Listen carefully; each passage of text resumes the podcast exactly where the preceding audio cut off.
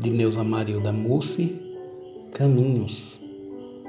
Ande trilhas interiores, busque nelas o que ache de melhor. Pise em pedriscos, mas desviando de buracos.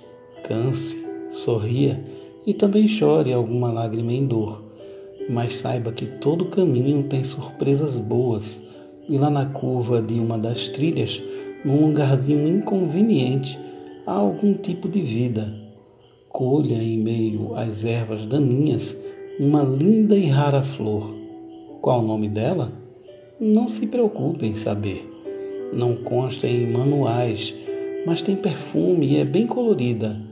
Chame-a esperança.